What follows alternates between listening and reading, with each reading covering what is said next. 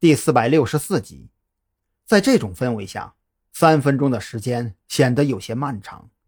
表盘上的分针刚刚划过五十分的标线，张扬就对着身后的车辆猛一挥手：“登车出发，车辆不许开大灯，无线电全程保持静默。”在张扬的命令下，这些来自不同部门的刑警们依次快速登车，在那辆特警队的装甲巡逻车带领下，组成一条长龙，直扑岭山镇后山。坐在打头的装甲巡逻车里，张扬比任何人都要紧张万分。他现在内心很矛盾，一方面希望自己带队冲进那个据点后，能够找到被困其中的彭璇；可另一方面，他又担心彭璇已经出现在子午会的培训名单上。站在一名警察的立场上，张扬觉得，如果彭璇真的参与了犯罪活动，就算亲手将他绳之以法，也问心无愧。可站在朋友一场的角度上，心中难免扬起一抹苦涩。在这种复杂的情绪折磨中，张扬面色显得略微发白，索性拉开巡逻车玻璃上的圆形透气窗，将脑袋凑得更近了一些，点燃了一根烟。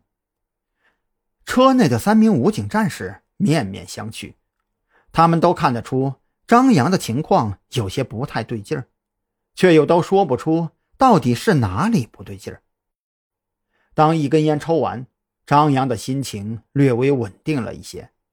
他反手将那枚已经燃烧殆尽的烟蒂丢出透气孔，在扭头回来的时候，脸上的迷茫尽数被收敛起来，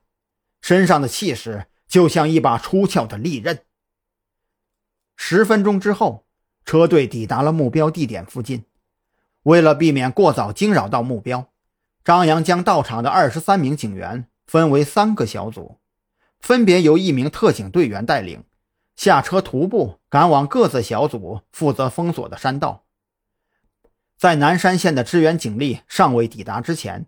他们必须像钉子一样狠狠地扎在这三个点上，绝不能放跑任何一个犯罪嫌疑人。安排好警力部署之后，张扬抱着那把高精狙找到了韩立军。他这会儿正趴在一块石头后面，举着望远镜观察山洞附近的情况。这是你的装备，赶紧换上。张扬看了一眼韩立军身上穿着的便服，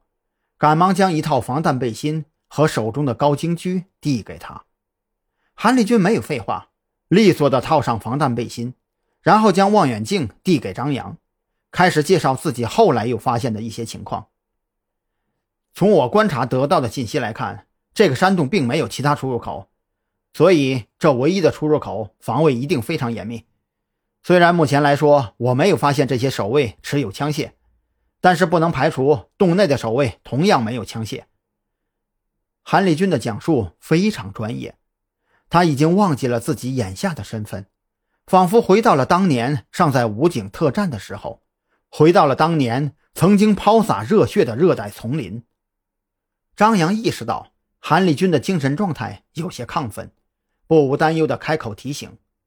老韩，我们这是在抓捕犯罪分子，不是你们以前的反恐行动。等会儿你千万别犯错。”韩立军一愣神，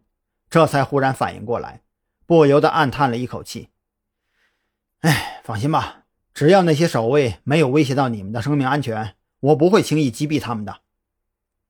听了这话。张扬提着的心稍微放下了些，下意识低头看了一眼手表，现在已经是五点二十七分，南山县的支援部队应该也快到了。